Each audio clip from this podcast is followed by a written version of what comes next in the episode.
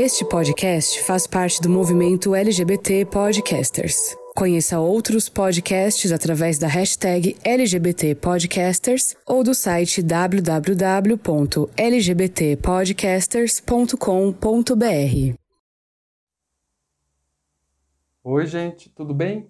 Aqui é o Guto, do TuboCast, e esse é o nosso 29 episódio. Este também será o segundo episódio sobre o Dezembro Vermelho, um mês do ano que tentamos trabalhar e discutir a questão do HIV e da AIDS. Neste episódio, trabalharemos um pouco a questão da PrEP, que é a profilaxia pré-exposição. Para falar um pouco sobre a PrEP, nós chamamos Augusto Bonavita, acadêmico de medicina na Universidade Federal de Pelotas, bacharel de psicologia pela UFRJ e usuário e difusor da PrEP. Lembramos, mais uma vez, que a campanha de financiamento do Tubocast no Apoia-se ainda está aberta. Basta entrar no site apoia-se barra tubocast underline antifa e contribuir com qualquer valor a sua ajuda é importante para que possamos manter o projeto em funcionamento e para que possamos melhorar a qualidade técnica do podcast.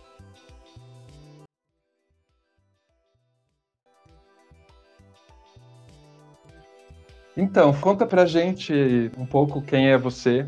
Eu sou Augusto Bonavita, eu sou um homem gay, tenho 30 anos, eu estudo medicina na Universidade Federal de Pelotas e eu sou usuário da PrEP e divulgo essa estratégia de prevenção ao HIV, sobretudo entre as populações chaves, entre os homens gays que eu me relaciono, me comunico e também entre os estudantes, né, tentando fazer com que na área da saúde isso também se torne mais conhecido e é, melhor visto, assim. E como você vê, assim, a, o preconceito contra a PrEP, assim, na nossa comunidade? Porque é, eu mesmo presenciei, assim, algumas pessoas, inclusive militantes, com colocações, assim, bastante no meu ponto de vista, bastante equivocadas com relação à PrEP. Com aquele discurso meio ah, a PrEP é um estímulo ao sexo sem preservativo, vai fazer aumentar o número de STs. E aí a gente tem que contrapor, né, toda, todo, vários estudos científicos que existem, comprovando que a PrEP é um, é um método eficaz, pelo menos na área do HIV, que não, não leva necessariamente o aumento de STs, né? Mas, enfim, você tem visto bastante, assim, como que é? Sim, é, não sei se não sei se a gente primeiro conta o que, que é a PrEP, né? Vai é, que... eu acho melhor, eu acho melhor, porque tem gente que talvez não saiba, é verdade. A PrEP é a profilaxia pré-exposição ao HIV.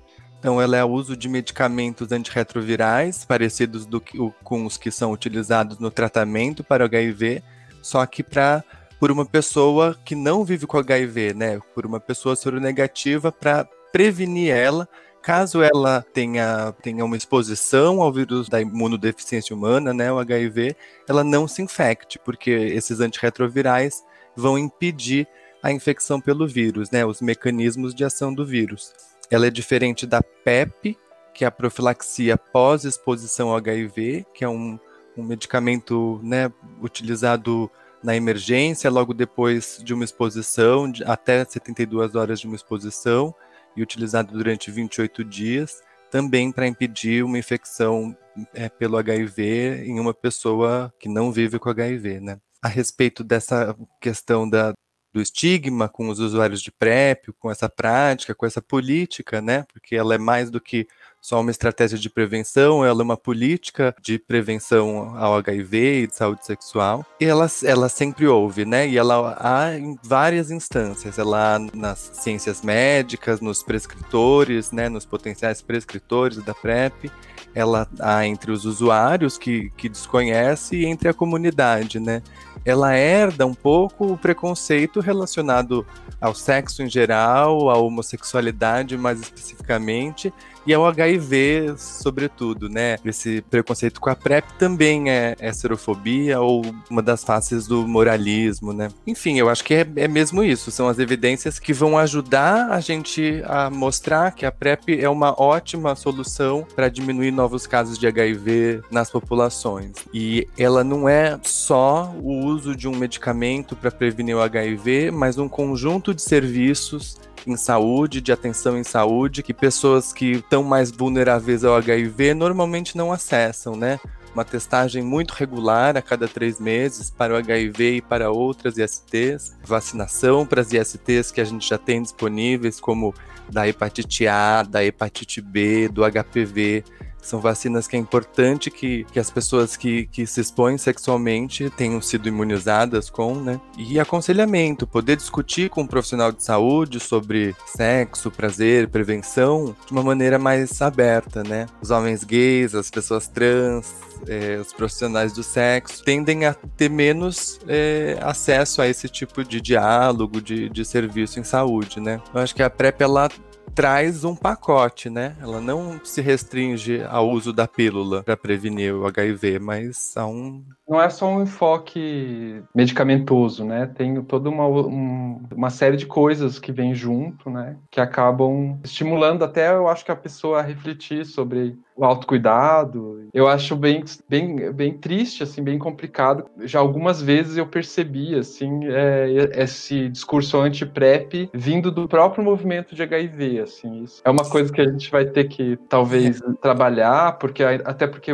muitas pessoas do movimento do HIV são pessoas mais velhas, às vezes mais velhas, que viveram muito aquela coisa da ditadura da camisinha, né? Que é camisinha, camisinha, camisinha. Uhum. E hoje, quando a gente fala em prevenção combinada, tem uma resistência, né? Mesmo é. abordando a mandala, acho que talvez seja importante falar para o pessoal o é, que, é a mandala. Exatamente. Exatamente. A PrEP, ela não existe sozinha, né? Ela existe sempre dentro de uma política de prevenção combinada ao HIV que considera que o melhor método de prevenção é aquele que a pessoa escolhe e utiliza efetivamente, né? E não necessariamente aquele que é prescrito pelo profissional de saúde, mas uma escolha que é feita em conjunto, né? E ela tá junto com o preservativo, tanto externo, né, o peniano quanto o interno, também chamado vaginal, o uso do gel lubrificante, rastreio, detecção, tratamento de outras ISTs, né, que contribuem para facilitar a infecção pelo HIV, né, e o tratamento das pessoas, do diagnóstico e tratamento das pessoas vivendo com HIV, né, que todas essas prevenções biomédicas que a gente tem, a PEP, a PrEP,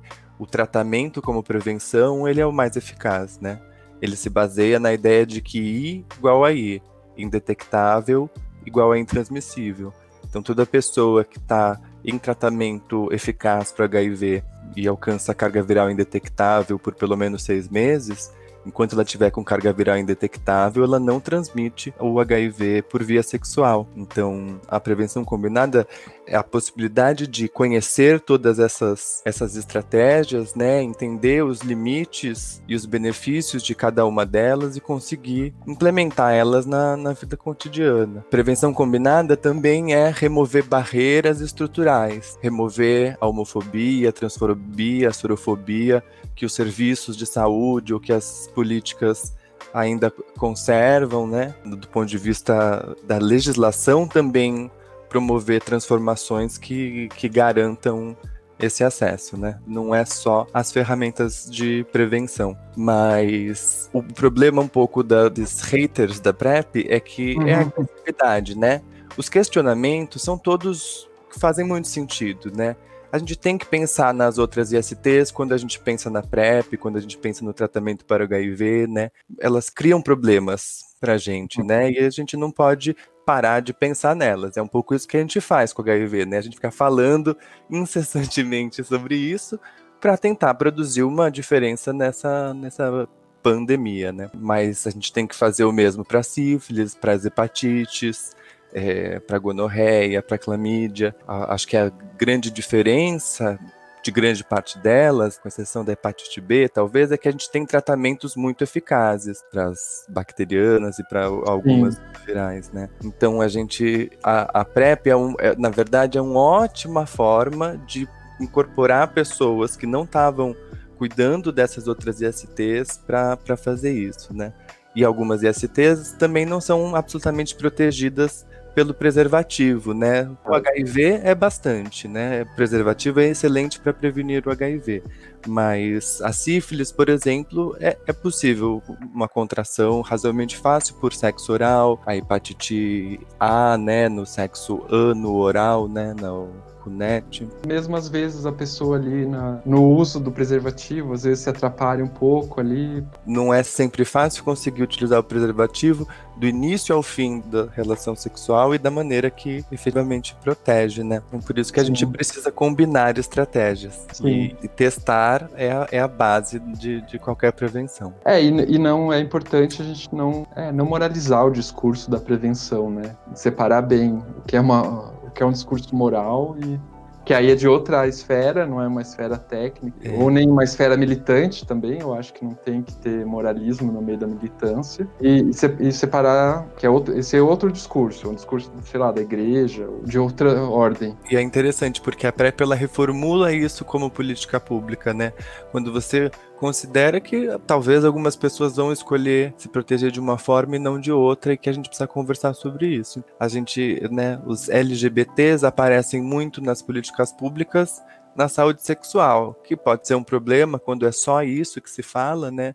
Mas de alguma forma é muito interessante como isso tem transformado assim os protocolos, diretrizes de tratamento as ISTs em geral têm considerado muito mais os homens que fazem sexo com homens, as pessoas trans. E, e como que você, assim, essa história de ser difusor da PrEP, como que aconteceu, assim? Uhum. Você já já estava no curso de medicina ou foi, como que foi? Isso foi, a medicina veio depois? Eu já estava no curso de medicina e no início de 2019 a PrEP teve uma, uma expansão maior no, no Brasil e foi para o interior, sobretudo, né? Acho que todas as capitais já tinham pelo menos um centro dispensador de PrEP, mas a partir de 2019 aumentou essa, essa oferta e chegou em Pelotas, onde eu vivo, né? Conhecimento sobre PrEP lá era muito pequeno, né? Muito menor do que em São Paulo, que é o meu lugar de origem, onde está metade dos usuários de PrEP do Brasil. Então a minha vontade era conseguir fazer esse serviço ser conhecido, né? Eu me tornei usuário da PrEP logo no início, porque privilegiadamente eu tinha essa informação, porque eu estava estudando, trabalhando no SAI de lá e achava importante que outras pessoas soubessem. E antes de fazer isso pelas redes sociais, né, eu, eu na verdade fazia isso nas redes sensuais, nos aplicativos de encontros, porque era lá que eu entendia uhum. que estavam as pessoas que, que se beneficiariam muito dessa, dessa estratégia de prevenção, a PrEP, né. E foi um pouco isso, e a partir disso, eu, né, eu tenho perfis, grande parte dos aplicativos, e me disponho a conversar sobre isso, tirar dúvidas dúvidas, mas também, sobretudo, encaminhar, né, dar as informações básicas que o Ministério da Saúde oferece, os endereços onde pode se acessar a PrEP, ajudar as pessoas a conseguirem entrar em, em uso da PrEP. E depois isso foi se expandindo, assim, né, na verdade, em qualquer lugar que eu tô, eu tento saber como funciona a PrEP ali para as pessoas perguntarem, né? Eu não, não busco muito ativamente as pessoas, eu só me disponho, mostro o comprimido, né, o do medicamento utilizado na PrEP e, e as pessoas vêm espontaneamente falar sobre isso, né? E, e, assim, nunca aconteceu de uma, aquelas perguntas assim, meio. Ah, então você é um. Então você é um depravado. Um Barry Becker. É, eu, assim, no, no, no, nos aplicativos, em mensagens diretas, menos, né? Quando faço publicações, tipo, em grupos do Facebook, vem mais essa, essa fala, talvez não necessariamente direcionada a mim, mas aos usuários de PrEP em geral, né? É uma confusão comum que atrapalha a discussão sobre PrEP, prevenção, né? Essa oposição entre profilaxia pré-exposição ou tratamento como prevenção e uso de preservativo, né? Então é sempre retomar para prevenção combinada ao HIV e para a autonomia da pessoa, mas considerar que todo usuário de PrEP não utiliza preservativo em nenhuma das suas relações é falso, né? Enfim, sobretudo moralizar isso, né? O sexo sem camisinha, ele deixa as pessoas muito vulneráveis a um monte de coisa, mas ele, ele é uma forma de, de se fazer sexo, né? E uma forma talvez mais frequente do que com o uso de preservativo. A gente vê que 50% das pessoas não utilizou preservativo na última relação casual num inquérito que foi feito aqui no Brasil. Então, 50% das pessoas estavam desprotegidas para várias ISTs. A melhor coisa que ela pode fazer nessa situação é utilizar PrEP, né? Para ao menos se prevenir do HIV e estar tá, é, linkado a um serviço que vai estar tá constantemente rastreando outras ISTs nessa pessoa. Sabe que é, recentemente eu escutando um podcast da USP que trata, não sei se você já ouviu, que é aquele Saúde Diversidade, que uhum. trata saúde e diversidade eu vi uma entrevista com o Rico Vasconcelos e ele chamou atenção a pessoa que estava conversando com ele que não existe nome de sexo sem preservativo no sexo hétero, que, que esse rótulo bearing backing é sempre um, um, um rótulo para o sexo gay. Isso diz muito, assim, eu nunca tinha pensado nisso. Assim. O, o, rico, o rico eu sou assim, talvez várias coisas que eu falar vão ser cópias do rico, né? Porque ele ele é dos médicos que comunicam sobre PrEP, pesquisam PrEP com uma qualidade incrível, né, e muito, muito próxima das, dos potenciais usuários, né, assim, muito do público em geral, porque muitos, muitos médicos ou muitos cientistas pensam na PrEP ou no HIV como uma coisa do outro, né, o HIV Sim. é sempre visto como uma, uma questão do outro, e é muito legal quando os profissionais de saúde entendem que é uma questão deles também, né? Porque eles também são fazedores de, sexo e que essas questões implicam neles também, né? Mas é, o, o Barry Becker, só, só, só, só, um homem gay pode ser Barry Becker, né? Ninguém fala, né, num relacionamento heterossexual, ah, você tá fazendo sexo Barry Becker. É, porque na verdade tem essa. Tá, tá, é muito mais proeminente no, no imaginário heterossexual a, a, gestação não planejada, né? Relacionada ao preservativo do que, do que as ISTs. E, e pra gente é, é as ISTs que, que aparecem mais, né? É, mas eu fiquei me, me perguntando até, porque não sei se é por causa da minha área, que eu, eu não sei se eu te falei, eu sou também formado em história, né? Então eu falei, ah, nossa, isso aí tem cara de ser muito, assim, resquício da coisa do, da condenação do sexo anal e da sodomia. Certamente, certamente. Estamos enlaçadas nesses problemas, né? E para mim passa também acessibilizar a prevenção passa também por desestigmatizar práticas sexuais, né? Hum. Não só pessoas, não só porque a gente teve essa questão do grupo de risco, que foi um problemão, segue sendo um problemão utilizar esse termo, né? Porque ele estigmatiza quem tá dentro e para quem tá fora parece que tá imune, não corre riscos. Depois passamos para comportamento de risco, que melhorou talvez algumas coisas, mas atrapalha várias outras, né? Porque na verdade não tem a ver só com o comportamento, transar, é, fazer sexo anal ou não fazer sexo anal, mas como que aquela, aquela sua comunidade, por exemplo, é servida de, de saúde, né? Ou de rastreio, de testagem, ou não. O rico sempre dá um exemplo de uma senhora que vive no interior e que o marido é caminhoneiro, ela só transa com esse homem, mas ele transa com outras mulheres. E pelo grupo que ela pertence, ela teria baixo risco. Pelo comportamento que ela tem, ela transa poucas vezes com ele, um sexo provavelmente vaginal, pareceria que é baixo risco, né? Mas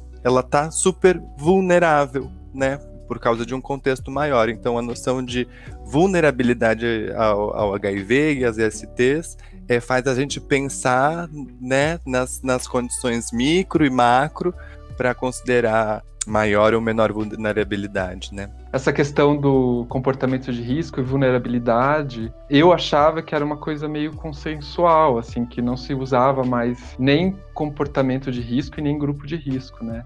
Mas recentemente é, eu estou tentando, estou ajudando a organizar um manual aqui pela, aqui, aqui em Curitiba pela Aliança Nacional LGBTI sobre HIV. E aí eu chamei várias pessoas da, de várias áreas, né? Da psicologia, da, da medicina e, e, e outros profissionais também. E deu uma certa polêmica, assim, com essa questão. Eu tive que, eu tive que é, usar um, é, uns exemplos que até colhi do, do, de outras pessoas, tipo esse exemplo que você deu, uhum porque havia uma insistência em se usar, por exemplo, comportamento de risco. E, e, enfim, eu acho é menos, um pouquinho menos complicado do que grupo de risco, né? Mas mas ainda, mas ainda é estigmatizante, estigmatizante né? pra caramba, né? Enfim. E não é tão consenso assim quanto, quanto eu pensava, né? Porque como eu trabalhei o ano passado inteiro com essa questão e tal, eu achava que já estava um pouco mais ou menos resolvido isso. Ponto essa... pacífico, né? É. A, a Unides tem uma cartilha de termos, né? E eu acho que é bem interessante para refletir sobre, sobre melhores escolhas, né? É, e o que, que você acha, assim, com relação a, a... Eu fiz essa pergunta, inclusive, pro, pro, pro Vini Lacerda, quando a gente estava falando sobre aquele episódio sobre saúde anal e tal, é sobre o impacto da, da vinda do governo atual aí, do governo federal, para política na área de HIV. Como você acha? Eu sempre puxo um pouco para a política porque eu gosto de falar claro. de política. Eu acho que tem, é, digamos, a política acaba. Não, não estou falando de política partidária, mas política no, no sentido largo, assim, é, acaba entrando no nosso cotidiano. Então, Pois é. Eu não posso falar da política de HIV em geral, né? Eu, eu, eu, eu me concentro um pouco mais na, na de pensar, monitorar a, a, PrEP. E é até difícil de falar, porque assim, a PrEP ela surge no Brasil no final de 2017, começo de 2018. Ou seja, na verdade, quando a ladeira já estava. Quando já uhum. estávamos descendo a ladeira, né? Tudo isso aconteceu, então, durante o governo pós-golpe ou o governo Bolsonaro, né? E a PrEP podia ter se expandido muito mais do que ela já se expandiu, mas ela não parou. Ela foi muito impactada pela pandemia agora em 2020, mas realmente em 2019 a gente viu uma expansão é, para o interior do Brasil, por exemplo, né?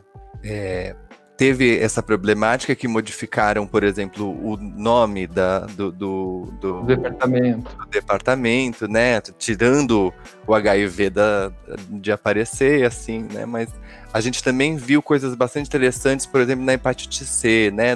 De, de tratar bastante gente para hepatite C, do, do governo centralizar essa compra e fazer, e fazer acontecer. Eu consigo pouco criticar ainda o governo atual em relação à, PrEP, né? Tem uma problemática de que também são as, as secretarias de saúde que implementam nos seus municípios, né? Então, e que tem mais ou menos vontade de divulgar a PrEP. Mas o Gerson, que estava como coordenador, assim, parecia também muito empenhado em manter a PrEP, em expandir a PrEP, em demonstrar os, os, efeitos positivos da PrEP, né? A gente tem, na verdade, um advocacy científico da PrEP muito forte também, né? Como a PrEP também é uma política pública muito custo efetiva, né? Quanto você gasta na implementação da PrEP, ela, ela se reverte em menos desfechos ruins, né, para as pessoas e em custos associados a isso. Fica até difícil não, não aprovar a PrEP. Mas tem uma, um, um problema, das, das, por exemplo, das campanhas de STs que se fizeram nesse tempo, né, que eram por vezes piores do que as anteriores, que já não eram muito boas, que, que estimula o medo, né? E o medo não me parece uma boa estratégia de prevenção, né? Para mim, pessoalmente, parece que é pior. Quando eu saí do armário, eu sou de uma família que não é religiosa, mas eu fui bombardeado de estatísticas sobre STs em populações que fazem homens que fazem sexo com homens, por exemplo. Pouco a justificativa para eu não ser gay era essas estatísticas, né? É, a reação um pouco isso foi me afastar e não pensar muito sobre HIV e outras ISTs. Eu acho que é o mesmo que acontece com, com o movimento LGBT em geral. Né? Como o estigma relacionado ao HIV era tão grande, para o homem gay dizer eu não sou, né, tentar se diferenciar do movimento HIV é alguma coisa que aconteceu e que entendo que foi pior, né? Por isso que a gente nunca teve uma parada gay é, com esse tema central em São Paulo, por exemplo. Teríamos, teremos, imagino, em 2021 enfim, nesse sentido, né, de que, de que o medo eh, faz a gente recalcar certos temas, Sim. né, não pensar sobre eles e isso desprotege a gente. Então, uma campanha que faz que faz o medo, a aversão às ISTs não colabora, né? Porque vira, vira uma coisa que não pode nem ser conversada sobre, né? Eu posso até contar para o pessoal, acho que eu já contei algumas vezes, que, que eu, eu cresci com essas campanhas de medo, né? A primeira, eu me lembro até hoje, o primeiro teste de HIV que eu fiz aqui, no, aqui em Curitiba, tinha que, a gente tinha que assistir uma palestra antes, que era assim um verdadeiro show de horrores, com fotos e slides, com vaginas e pênis é, em estado avançado, assim, de, de infecção, eh, e criar um, todo um pânico, assim, então a minha reação foi basicamente a, a, a, que você acabou de falar, assim, descreveu. Era um assunto que eu evitava a todo custo, assim, eu não gostava de falar sobre isso, não, enfim, que só fui começar a pensar um pouco mais nisso a partir da militância LGBT e a, e a partir da, do trabalho que eu comecei a fazer com, nessa área. Mas foi uma coisa que eu fui forçado, digamos, a, a começar a pensar. Assim, não foi uma coisa que eu pensei porque eu, ah, porque eu tive uma educação. É, exatamente. E você, essa, quando você fala dessas imagens, né, é, remete ao termo que a gente utilizava antes, que é DSTs, doenças sexualmente transmissíveis. E ela passa essa ideia errada, né? De que sempre quando você tiver uma infecção por esses patógenos, vai aparecer uma coisa exuberante, você vai saber, né? Então, e não é assim, né? Grande parte das infecções são assintomáticas. Por isso que a gente passou a chamar de ISTs, infecções sexualmente transmissíveis, porque elas podem não necessariamente florir como doença, né? Então tem a ver com o estigma, mas tem a ver também com o alerta que, que se faz para o rastreio, né? A gente tem que se testar várias vezes. O teste valioso não é só o teste positivo, né, para você tratar, mas é o negativo também porque você sabe, né? Você tem consciência e consegue gerenciar essas suas vulnerabilidades melhor, assim, né? É, isso é bem é, importante também, assim, eu acho legal, porque você é estudante de medicina, né, e, e assim, no movimento de HIV, por exemplo, a gente vê muitos relatos de pessoas que não conseguem ter um diálogo adequado com o médico. Ou no, no movimento LGBT também, eu já escutei algumas vezes.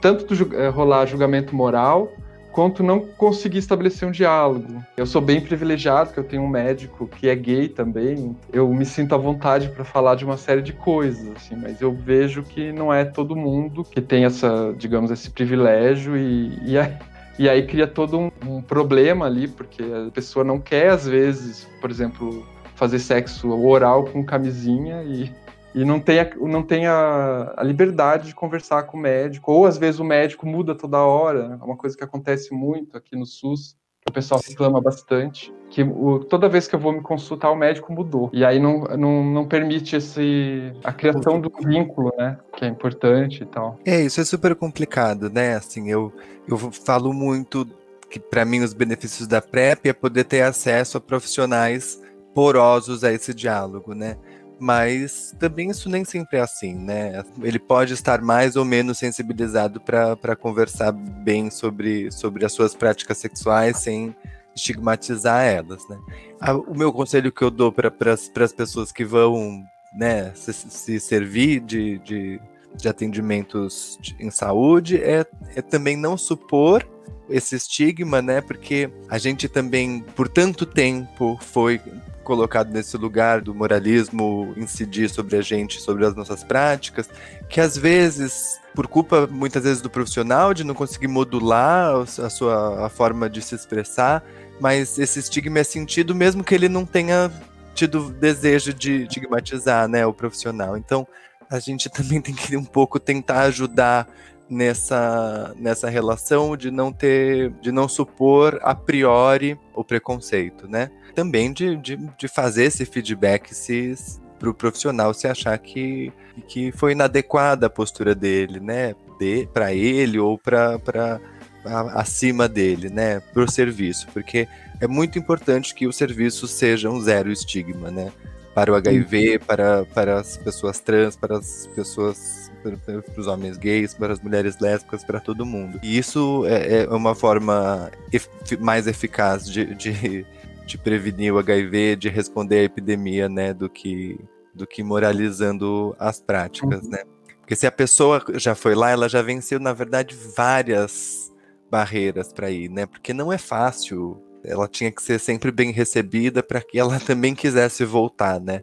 É, eu me lembro sempre uma vez que eu tive clamídia, que eu tive que ir na. Eu tava sem plano de saúde, e aí eu fui na unidade básica de saúde. E aí cheguei lá, tinha, tinha aquele atendimento, assim, E aí eu, a mulher me pergunta: o que, que você está sentindo? Já, já criou aquela coisa assim: nossa, eu vou ter que falar para a mulher da recepção o que, que eu tenho. Então, é, já é, tem toda né, uma dificuldade que a gente. Quer dizer, eu, pelo menos, eu sinto essa dificuldade. Eu falo até para o pessoal com quem eu converso, tanto na, no trabalho quanto no podcast. Eu tenho dificuldade também para falar sobre sexualidade, às vezes, coisa, falar sobre intimidades, assim, às vezes não é fácil. A gente acaba falando por necessidade. E aí, no caso de, de quando surge assim, uma situação dessa, rola uma. Às vezes não tem, não tem uma situação de, de necessariamente de estigma ou de discriminação, mas é uma coisa, coisa meio constrangedora, né? Às vezes, como o serviço é montado ali na, na ponta, por exemplo, a mulher perguntar o que, você está sentindo, tal, ela não é um, um, médico, não é um profissional da saúde, né? Pra... É, é importante que os usuários não sejam expostos, né? Quando vão buscar atendimento, né? No caso das pessoas trans, tem muito problema do nome, Sim. do nome que é utilizado. E se esse nome não é corretamente utilizado por todos, né? Não só pelo médico ou pela enfermeira, mas pelo farmacêutico, pela farmacêutica, pela, pelas atendentes da recepção, né? É importante que crie um, um, clima de segurança, de sigilo a respeito dessas informações, né? O sigilo é muito importante na, na saúde em geral, mas na, na história do HIV também, né? É por isso que também virou lei, né? Pessoas não são obrigadas a, a, revelar sua sorologia em nenhuma situação de trabalho, de relação, de pessoal, né? Isso é importante ser respeitado nos, nos serviços de saúde, né? Sim, e mesmo, sabe que mesmo eu já atendi casos de mesmo é, pessoas que tiveram um diagnóstico de HIV de voltarem, é, voltarem a me procurar, porque, por exemplo, ah, é, eu fui até a unidade de saúde e a, a mulher me perguntou que, qual que, que, que eu tinha e tal, e aí a pessoa tá ainda sobre o impacto do diagnóstico, não consegui é, verbalizar. verbalizar aquilo. E aí é, essa pessoa precisa de um acompanhamento, de alguém que vá junto. É Sim. complexo a coisa, às vezes, assim. Não, é super, é super, mas é importante que a gente também contribua para ele ficar mais simples, né? Porque é, é são anos de construção de, de estigma em cima disso, né? E, e que eles atrapalham um monte de coisa. Então, a minha vontade de falar sobre isso, de falar sobre PrEP, era um pouco a vontade de falar sobre HIV em geral e, e, e produzir essas, esses diálogos em espaços que que normalmente não estavam, né? Ou estavam não explicitamente, né? Por exemplo, nos aplicativos, uhum. ou né, na, nas, nas dinâmicas de encontro. Mesmo, é, mesmo no movimento LGBT, né? Você mesmo falou disso agora há pouco. Tem uma dificuldade, às vezes, de falar sobre o assunto, né? Mas, por exemplo, não que a questão da violência é, LGBT-fóbica seja uma coisa menor, mas se fala tanto disso e não se falam do, das mortes por AIDS que ainda temos no Brasil, né? É, exatamente. O, o Caruê, que é um médico aqui de São Paulo, ele traz esses dados, né, de que se você considerar as mortes de LGBTs pelo HIV, elas superam muito as mortes por homofobia, né? E elas são traços da homofobia, assim como são traços do genocídio das, das, das, populações mais pobres e negras, né? A gente tem que, tem, tem que colocar essa questão à disposição, né? Porque fica talvez para os, movimentos LGBTs, parece que se, até se fala demais sobre isso, né? Porque é uma construção que aconteceu mais ou menos junto, né? Ou um fortalecimento, ou uma, uma materialização do movimento LGBT também está muito relacionado à crise da AIDS, né? Eu acho que a gente não tem que. A gente tem que conduzir essa discussão junto, né? E mesmo quando aparece essa, essa, as questões, né? Dos, teve a história da, da pastora que falou que o sexo homossexual produzia a AIDS, né? Enfim, e que isso então era uma, uma doença dessas pessoas. A resposta que se dá é um pouco, ah não, mas olha, se você for ver o número de infecções que na notificação se dizia que a, que a provável causa da infecção foi por sexo heterossexual, pode até superar a de, de diagnósticos que a causa possivelmente da, na transmissão foi, foi no sexo entre homens, né? Eu acho que, enfim, isso até é real, né, de alguma forma, mas a gente também tem muita subnotificação disso, a gente não sabe, né, no momento do diagnóstico como aconteceu de fato aquela, aquela infecção e, e algumas pessoas vão ter mais facilidade naquele momento de dizer eu faço sexo com homens e outros não, né? A gente percebe que em São Paulo, no Sudeste, por exemplo, é, é, essa, esse tipo de transmissão é claramente mais frequente. No Sul, no Norte, no Nordeste, já não, né?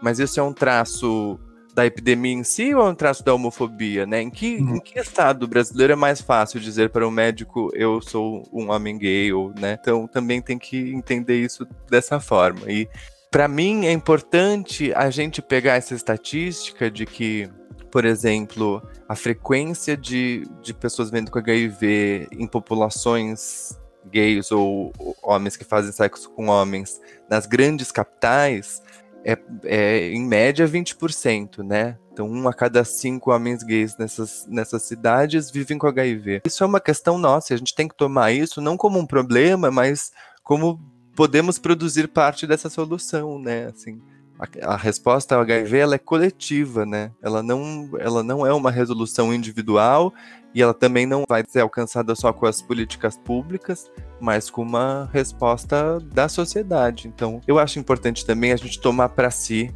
né? E não querer que, que o HIV seja questão dos heterossexuais. Não, ele é, ele é questão nossa também e, e, porque a gente tem condição de. A gente é população-chave, né? Gente não é população grupo de risco ou etc. Né? A gente é população chave porque tá um pouco a gente tem um pouco a chave, né? O, é, é, a, essa população é a chave para se diminuir novos casos, para se controlar a epidemia de HIV, por exemplo, né? É, é explica para o pessoal um pouco o que, que, é uma população chave, só para não, porque talvez o pessoal não saiba. Sim, então, a, a PrEP por exemplo, ela tem algumas populações que, que são prioritárias para o acesso a isso, né? O SUS é universal, mas de alguma forma, algumas populações, porque a incidência de HIV, a prevalência de HIV é maior nesses, nesses grupos, né? São prioritárias no acesso. Então, gays e outros homens que fazem sexo com homens pessoas transexuais e trabalhadores, trabalhadoras do sexo são populações chaves para profilaxia para exposição ao HIV. Também é, é, pessoas soronegativas que se relacionam com pessoas soropositivas vivendo com HIV, né? Então, em casais ou parcerias diferentes. A população chave, ela de alguma forma ela deriva da, da ideia de população alvo de uma política, né? Mas alvo tem uma série de problemas, né? Porque não, não queremos metralhar essa população, né? No sentido de alvejá-la e nem de deixá-la mais branca, né? Que também pode ser outro sentido de, de alvejar.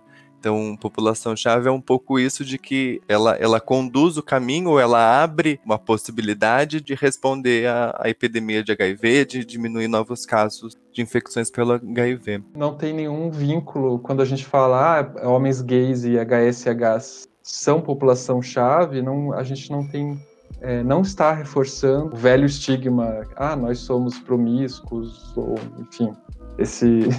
É, eu vejo estar. Eu acho que pode estar, depende de quem usa, entendeu? Não adianta a gente usar a população-chave pensando em grupo de risco. A é, gente tem que reformular essa, essa, esse conceito, né? Às vezes não resolve só mudar o significado, só mudar o significante, você tem que mesmo mudar o significado, né? Não, é Mas... que às vezes eu percebo, assim, é, entre gays, principalmente, a, a necessidade de se distanciar, se distanciar dessa questão do HIV justamente por essa questão do, do estigma com relação à, à promiscuidade, ou relação a, a, ao sexo, ou tipos de relacionamento que tem outro formato, né? A gente, não sei se você acompanhou a polêmica que teve agora recentemente com, a, com aquele casal de quatro. e aí na, na, internet a gente viu assim um monte de discurso de quase discurso de ódio de outros homens gays com aquele, com aquele pessoal, né? Não sei se é casal que fala, quadrisal. Né? Quadrisal. Eu não sei, é. Eu acho que para mim é importante também falar é, de, de parcerias, né? E não parceiros, porque essa é a realidade de grande parte das, das pessoas. E eu, eu acho que a gente tem que, como movimento LGBT não, não deixar os, as pessoas vendo com HIV serem estigmatizadas e os supostamente promíscuos serem estigmatizados. Ser promíscuo numa escala médica é muito fácil, é ter três, mais de três parceiros né, durante um ano. Então, beleza, né? Assim, o, o, o que, que você quer com esse conceito, né? Aprisionar a sexualidade das pessoas, eu acho que ele não vai ser eficaz. Mas eu acho que é, é essa, essa ideia de que quantos mais parceiros você tem, ou quantas mais vezes você vai na rua numa aglomeração, mais chance você tem de se infectar por, por coisas que estão por ali, né? Então, a gente não pode deixar os dados estatísticos virarem moralísticos, né? Pessoas que têm mais parcerias têm que fazer um, um rastreio para ISTs mais intenso, né? Tem mais oportunidades de e vulnerabilidades aí, né? É, eu acho que no caso ali do, é, por exemplo, no caso do exemplo que eu dei, né, do, do, do, do quadrisal ali, e também teve o caso do rapaz que também sofreu Boa Noite Cinderela, também, que, que a gente viu também um, uma reação da comunidade, de outros homens gays, julgando, e eu acho que tem a ver um pouco com a, com a necessidade de, algum, de algumas pessoas é, de, ah, eu sou gay, mas eu sou limpinho, é uma é. visão higienista, assim. Eu sou mas... gay, mas vou construir uma família e vou mostrar que eu sou que eu posso ser certinho. Sim, mas foi o que a gente ouviu, né? Quando eu saí do armário, eu também ouvi coisas parecidas com isso, né? De quando falaram, ah, não tem jeito, ele realmente vai ser gay, mas seja gay, mas não seja um Mulher gay, não seja mulherzinha, não seja eu uma travesti, né? Exatamente não levante bandeira, né? Tinha uma coisa. Não, você não precisa se, se, se, se, aliar politicamente a isso, né? E super precisa. super que eu entendi depois foi que não, precisa, né? Para uma constituição própria, para ter força para lidar com, com as dificuldades cotidianas disso, né? Mas também para tentar produzir diferenças para o futuro. Eu acho que algumas diferenças a gente percebe, né? Os homens gays, os homens gays brancos percebem várias diferenças. O mundo se revolucionou de alguma forma para grande parte de nós em relação a isso, né?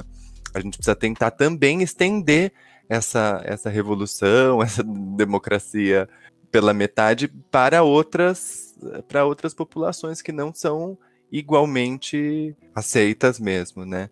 Mas mas é isso, eu acho que tem uma característica das redes também, né? De, de uma disponibilidade para opinar, né? E de querer dizer sobre a vida do outro. Para mim, a PrEP ela tem uma coisa genial, é, que é você também não, não precisar contar para o outro. É muito legal contar, conversar, fazer acordos entre as parcerias. Mas ela dá pela primeira vez a oportunidade de eu falar: não, olha, eu já sei o que eu fiz para minha prevenção. Se ele quiser fazer se ele quiser me contar que ele se testa ou se não, se ele quiser utilizar o preservativo ou não, né? No caso, eu normalmente sou passivo nas relações, eu não me sinto é, com, com o preservativo no meu poder, né? Ele tá no poder de quem tá calçando ele, né? Do, do penetrante, assim, né? Ele lhe dá uma, uma autonomia, uma independência muito parecida com a que a pílula é, anticoncepcional trouxe, que eu acho muito importante também.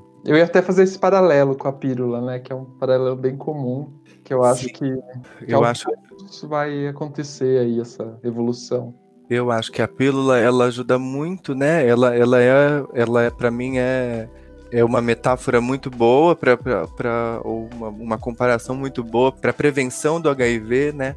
Porque a pílula anticoncepcional diária é mais ou menos igual a PrEP, né? Profilaxia pré-exposição ao HIV. A pílula do dia seguinte é mais ou menos parecida com a PEP, a profilaxia pós-exposição ao HIV. E na verdade a gente almeja um futuro para PrEP muito parecido com o que a gente tem para anticoncepção, né? Para os métodos anticoncepcionais. Então, de você ter também drogas de longa duração. Uma novidade que a gente teve mais ou menos esse ano foi que teve os primeiros resultados de um estudo para um outro tipo de PrEP, a PrEP é, injetável, que é uma outra droga, o cabotegravir, que permite que, que a pessoa utilize ela a cada dois meses, né? Reaplique ela uma injeção intramuscular a cada dois meses. Ela é muito parecida com o, o anticoncepcional injetável que, que se tem à disposição já, né? Também no futuro a gente deve ter implantes intradérmicos, é, adesivos dérmicos, transdérmicos com antirretrovirais para PrEP, anéis vaginais, a gente já, já tem licenciados pela, pela agência europeia. E como que é a questão do, dos efeitos adversos, assim? Porque esse é um, é um argumento que eu escuto bastante. Como eu não sou da área médica, eu tenho mais dificuldade para hum. convencer, às vezes, as pessoas a utilizarem a PrEP. O que, que você falaria sobre isso? Poderia falar? A, PrEP oral diária, que é, o, é um comprimido com a combinação tenofovir e entrecitabina. São dois antirretrovirais que são muito bem tolerados pela maioria das pessoas, né? que já são amplamente utilizados, há muitos anos utilizados no tratamento para o HIV e que desde 2010 a gente já tem provas da eficácia como PrEP. Então, grande parte das pessoas não tem grandes efeitos colaterais com eles, né? Alguns efeitos que acontecem nas primeiras tomadas é um incômodo gastrointestinal, um pouco de enjoo, talvez diarreia, estufamento, mas que costuma passar nas primeiras, depois dos primeiros dias tomando, né? Um momento de acostumar com várias drogas. Isso, isso acontece também, né? Com vários medicamentos isso acontece também. Um efeito colateral mais raro, mas também pior, né? É que o tenofovir especificamente pode ser um pouco nefrotóxico ele pode fazer um pouco mal para o rim de algumas pessoas. Então, se a pessoa tem uma saúde renal pior, né, tem histórias de doenças renais, talvez não seja a melhor indicação. Muito importante é que a PrEP seja acompanhada por um médico. Então, vai ser feita uma monitorização da creatinina, por exemplo, que é uma das coisas que a gente vê para a saúde renal, para a função renal, a cada três, quatro meses, né? Então, ele é muito seguro desse ponto de vista, porque mesmo que, que você seja esse 1% das pessoas que talvez seja sensível à tenofovir, é possível perceber e interromper, e essa a recuperação depois da interrupção acontece rapidamente, né? É plenamente reversível o impacto que, que tenofovir possa ter. Mas outra coisa que tem que se pensar, né, é sempre esses efeitos colaterais e esses possíveis efeitos colaterais que estão ligados a um pouco mais de, de tempo, também com a chance dessa pessoa se infectar pelo HIV, né? Porque se ela é muito grande, esses efeitos colaterais, eles ficam minúsculos mesmo, né? Porque a infecção pelo HIV e os medicamentos que vão ser, ter que ser utilizados também vão ter esses, esses impactos, né? Exatamente. Então, toda todo medicamento tem possíveis efeitos adversos. É, no caso da PrEP, a maior parte das pessoas tolera muito bem eles, né? A taxa de, de descontinuação por efeito adverso é muito, muito pequena.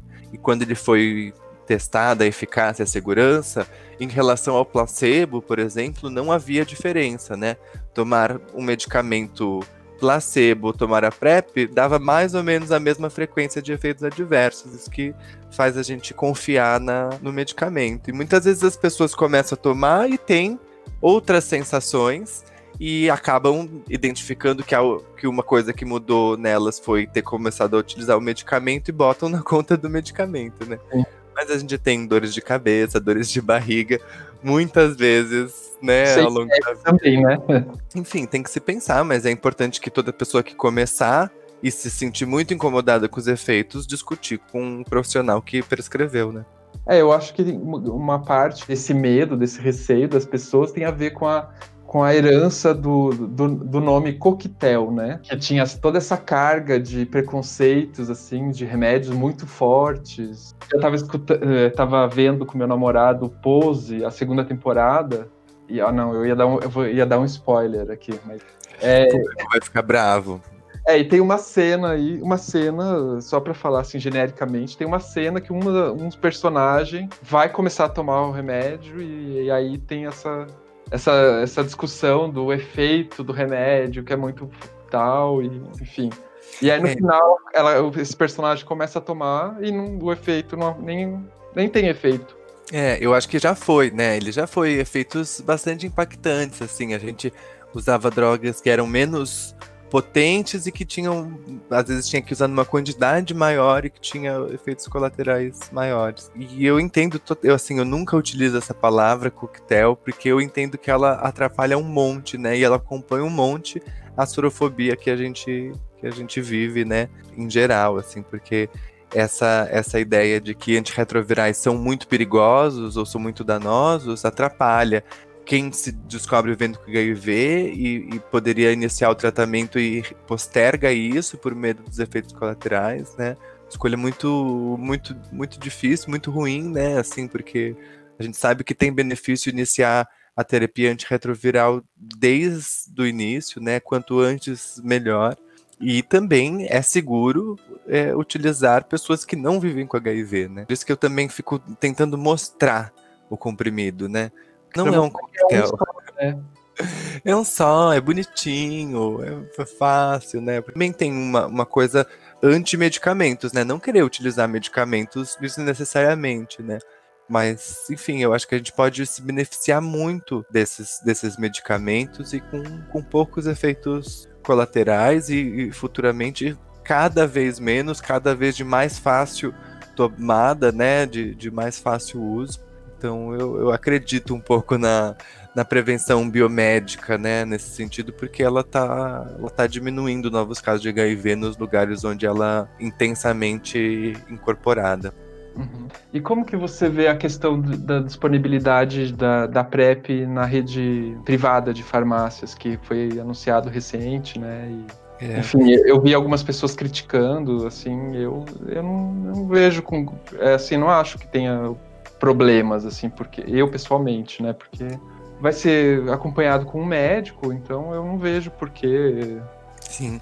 Não, eu acho bom. Eu acho, eu acho, eu, a priori, eu acho importante que, que, que, que tenha possibilidade de se acessar pelos serviços privados também, né?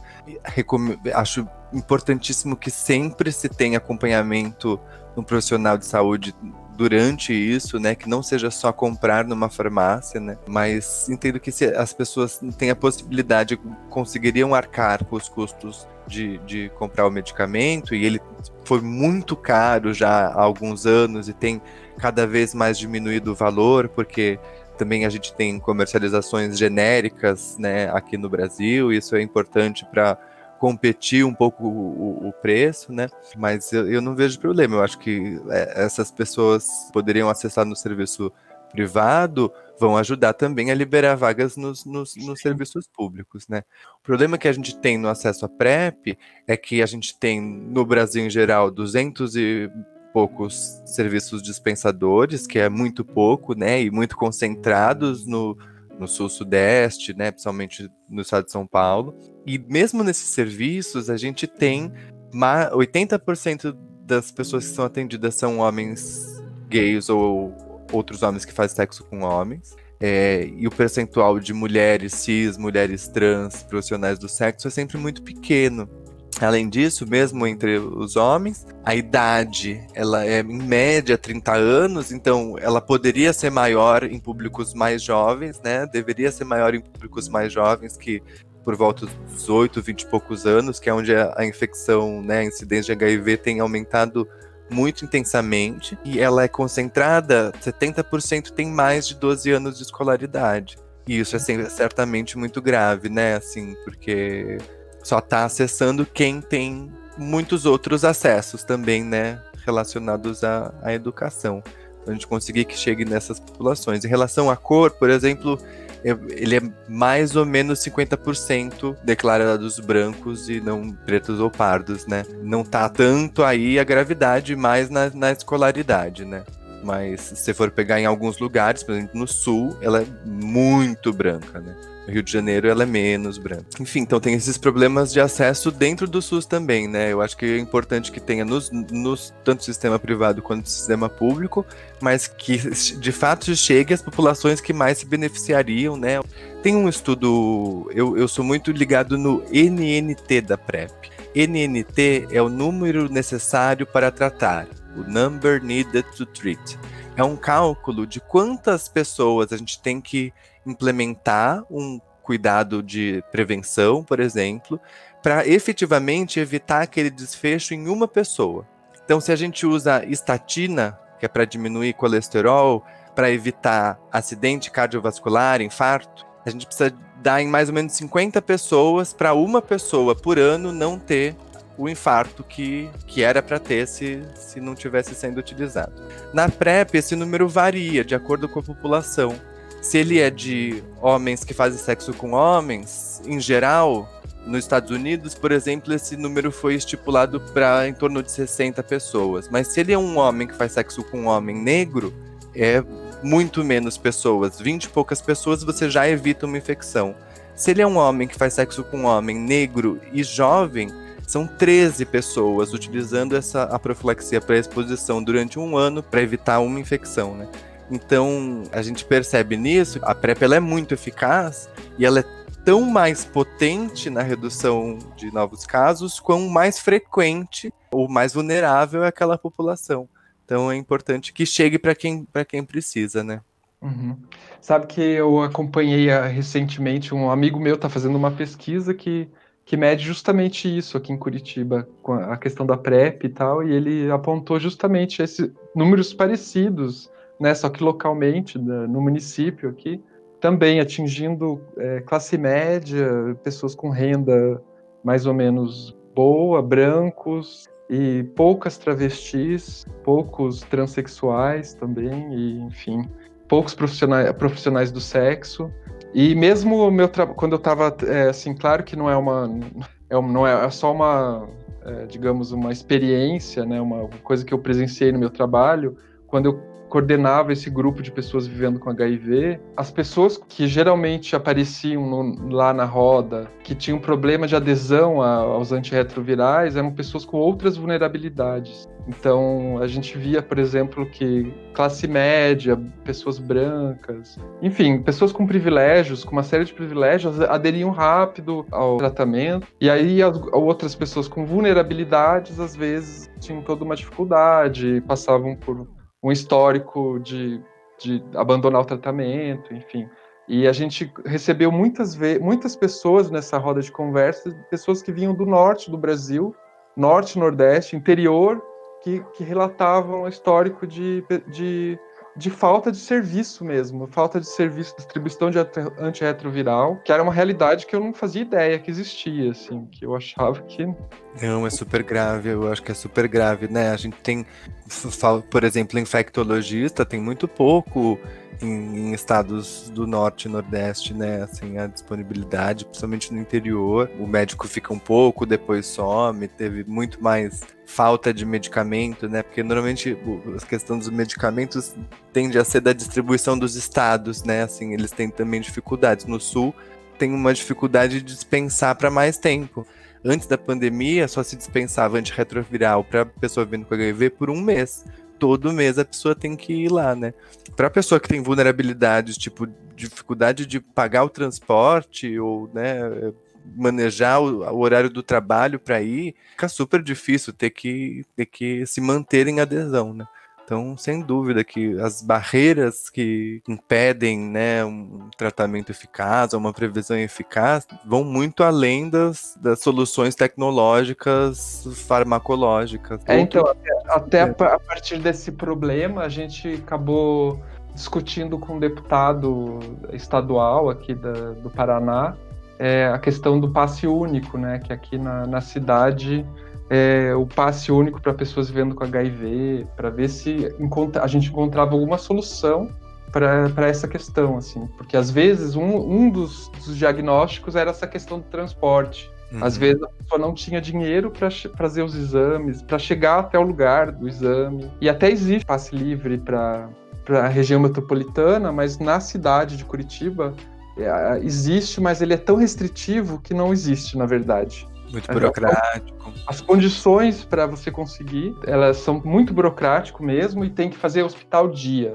Quem que faz hospital dia hoje, quem vive com HIV, é, é quase ninguém, né? Porque, enfim. Ainda bem. Ainda bem.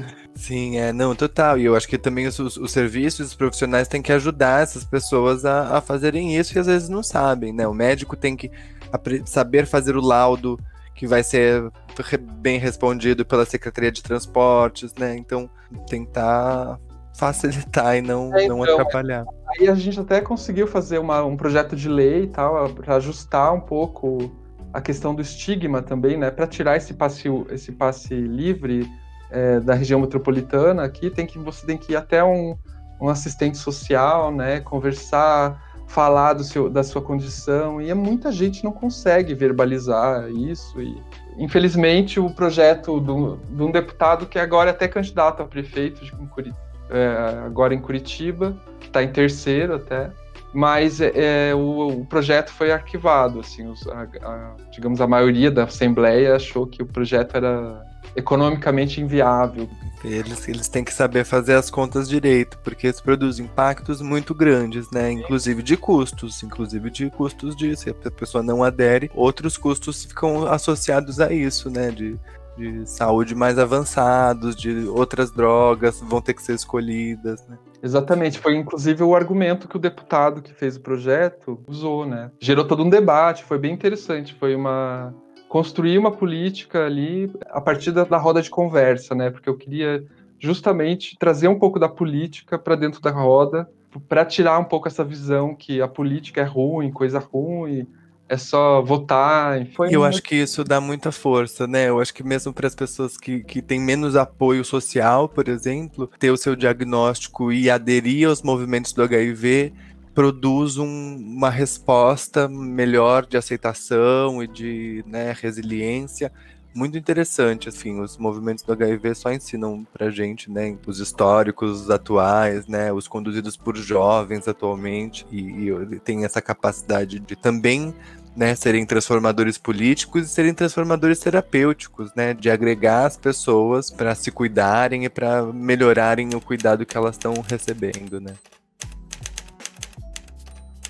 Então tá, foi super legal. Vamos, é, vamos para a parte das indicações agora. É, a gente sempre indica alguma coisa no final do podcast, assim, pode ser livro, pode ser outro podcast, ou o que você quiser, na verdade. Ah, então, eu vou, eu vou indicar, na verdade, parece que uma das coisas já foi indicadas, né? Como felizmente vocês falam bastante de HIV, o Carta para Além dos Muros, que é um documentário eh, que conta a história da resposta brasileira ao HIV, né? Dirigido pelo André Canto. É uma ótima indicação para se conhecer um pouco essa história, para se perder vários estigmas, né? é um compilado de relatos de muitas pessoas envolvidas nisso, né, nas, nas políticas, na assistência, nas vivências de pessoas vivendo com HIV. Eu indico também um livro que é o Tente Entender o que Tento Dizer, que para mim pessoalmente foi super importante nesse, nesse, nesse processo de entender o HIV como uma questão super importante para mim. E ele tem essa, essa, essa capa linda que, que foi que, que, que utiliza um trabalho do Leonilson, né? E ele é uma série de poemas de pessoas vivendo ou não vivendo com HIV, mas falando sobre o tema. Foi organizado pelo Ramon Nunes. Eu acho que eu até eu até li algumas poesias dele num, num dos episódios, lá no comecinho do podcast.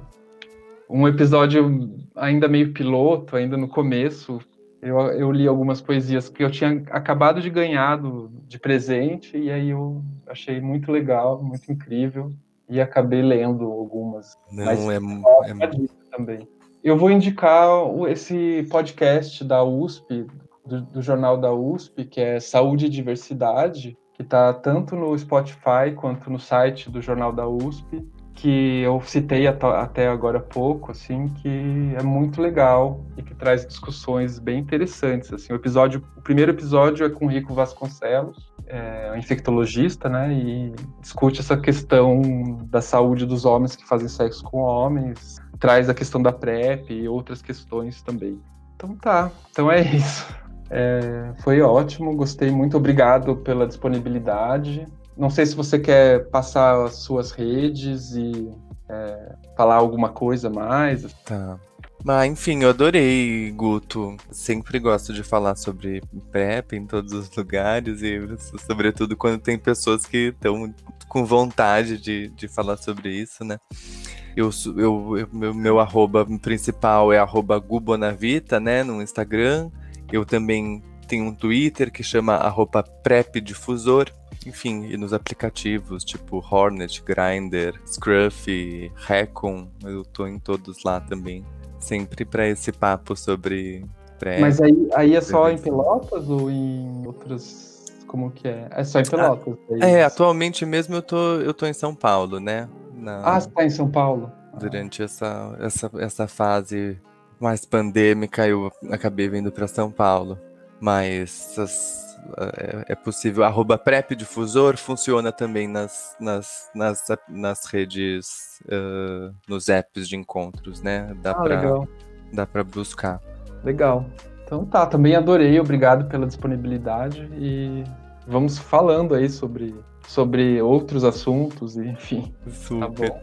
Eu, eu tenho, na verdade, um, até uma pretensão do ano que vem fazer um, um é, talvez tirar do papel um, um, podcast só para falar sobre sexualidade, prevenção. Que legal. Muito obrigado, Mas... Gustavo. Eu espero que você edite com carinho, que a gente tenha. Mas ficou meio caótico mesmo, é verdade. Começo, principalmente, assim, eu fiquei um pouco. Não, adorei, adorei. Foi um. E vai sobrar pra mim editar. Não, mas, mas eu acho que vai ficar bem, bem de boa.